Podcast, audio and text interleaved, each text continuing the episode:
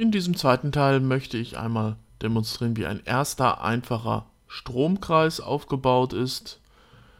Schauen wir uns das einmal an.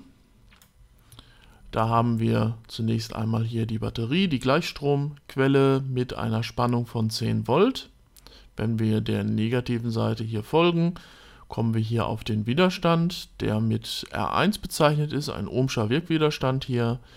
Dann gehen wir weiter, haben dann entsprechend äh, eine, ein kleines Birnchen hier, das dann jetzt in diesem Fall, so wie es hier dargestellt ist, leuchten müsste. Und hier auf der linken Seite haben wir ein Ampermeter, das für die Stromstärkemessung da ist. Und so kommen wir wieder zurück.